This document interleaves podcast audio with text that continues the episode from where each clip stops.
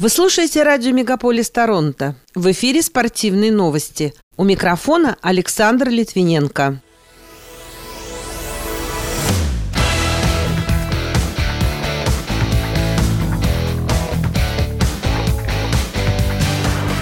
Канада присоединится к дипломатическому бойкоту зимней Олимпиады в Пекине. Олег Знарок станет тренером-консультантом российской хоккейной сборной на молодежном чемпионате мира в Канаде. Тампа без Василевского крупно проиграла Атавия. На турнире по ММА в Москве произошла массовая драка. А спортивные диетологи назвали полезные продукты для пожилых людей, ведущих активный образ жизни.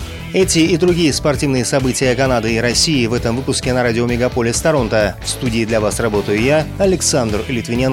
Здравствуйте. Премьер-министр Канады Джастин Трюдо в среду на прошлой неделе заявил, что страна присоединится к США, Великобритании и Австралии в дипломатическом бойкоте зимних Олимпийских игр в Пекине из-за нарушений прав человека в северо-западной провинции Синьцзянь. Власти Поднебесной, в свою очередь, пообещали в ответ отреагировать жесткими контрмерами. Отмечается, что намерения Запада не влияют на способность их атлетов участвовать в играх. Правозащитные группы призвали к полномасштабному бойкоту Олимпиады, назвав действия китайских властей геноцидом. Они также указывают на подавление Пекином демократических протестов в Гонконге. Калифорнийская компания Grace делающая статистические анализы для спортивных лиг по всему миру, опубликовала медальные прогнозы на предстоящих играх в Пекине, которые пройдут в феврале. Согласно ее прогнозам, Норвегия снова возглавит медальную таблицу, а Канада займет пятое место с 23 медалями. При этом из них 5 золотых, 8 серебряных и 10 бронзовых. Золото, как полагают эксперты, достанется мужской и женской хоккейным сборным кленовых листьев. А вот наград в керлинге ожидать не стоит. На первых четырех местах местах Грейс Ноут разместила Норвегию, Россию, Германию и США. Олег Знарок станет тренером-консультантом молодежной сборной России по хоккею на чемпионате мира предстоящего года, который пройдет в Канаде. В частности, он будет помогать наставникам россиян со скамейки запасных. При этом состав на турнир будет объявлен в этот вторник, 14 декабря. До старта первенства планеты планируется провести контрольные матчи с Германией и Канадой. Соревнования пройдут с 26 декабря по 5 января в Эдмонтоне и Ред Дире. Красная машина на групповом этапе сыграет с США, Швецией, Словакией и Швейцарией. Из пяти команд четыре выйдут в плей-офф. Победная серия из пяти матчей Тампы в Национальной хоккейной лиге была прервана после поражения от Атавы в прошедшую субботу со счетом 0-4. В составе победителей хэт-триком отметился Брэдон Ткачук. Еще одну шайбу забросил Джош Норрис. Голкипер Антон Форсберг отразил все 25 бросков. Ворота Тампы защищал канадец Брайан Эллиот. Россиянин Андрей Василевский остался в запасе. Защитники Атавы Никита Зайцев и Артем Зуб нанесли всего по одному броску. В настоящее время Тампа занимает третье место в Восточной конференции лиги, набрав 38 очков. Атава имеет 17 очков и идет на 15 месте в турнирной таблице. Женская сборная России по биатлону заняла второе место в эстафете на третьем этапе Кубка мира в австрийском Хохфельцене. Серебряные награды достались Валерии Васнецовой, Светлане Мироновой, Ульяне Нигматулиной и Кристине Рисовой. Они отстали от показавших лучший результат в гонке шведок на 29,1 секунды.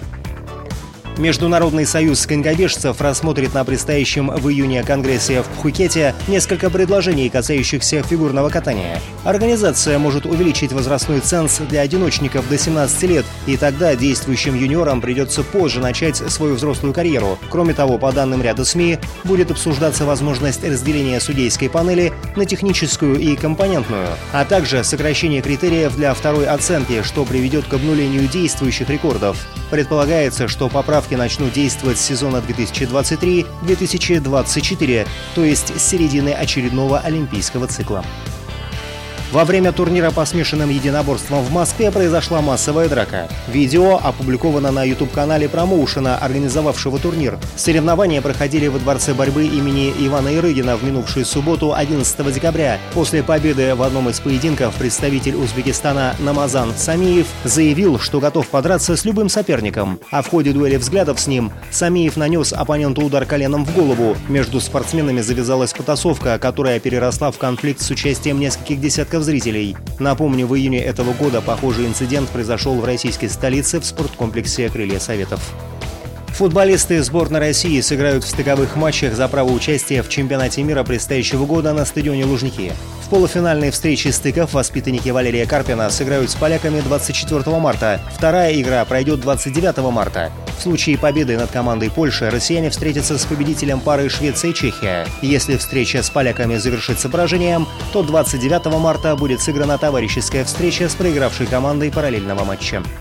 Спортивные диетологи посоветовали пожилым людям, ведущим активный образ жизни, добавить в свой рацион творог, мясо и яйца, поскольку эти продукты представляют собой наиболее правильный баланс жиров, белков и углеводов. Также для поддержания здоровья следует потреблять в пищу субпродукты, чтобы улучшить регенерацию различных тканей мозга, печени, легких, почек и сердца. Кроме того, эксперты рекомендуют людям старше 60 лет не перегружать себя физическими упражнениями, сделав акцент на правильном и сбалансированном питании. Не стоит употреблять слишком много хлеба, зерновых круп и сахара. Они могут навредить организму из-за высокого гликемического индекса. Пока это все спортивные события, представленные вашему вниманию на радио Мегаполис Торонто. В студии для вас работал Александр Литвиненко. Будьте здоровы и дружите со спортом.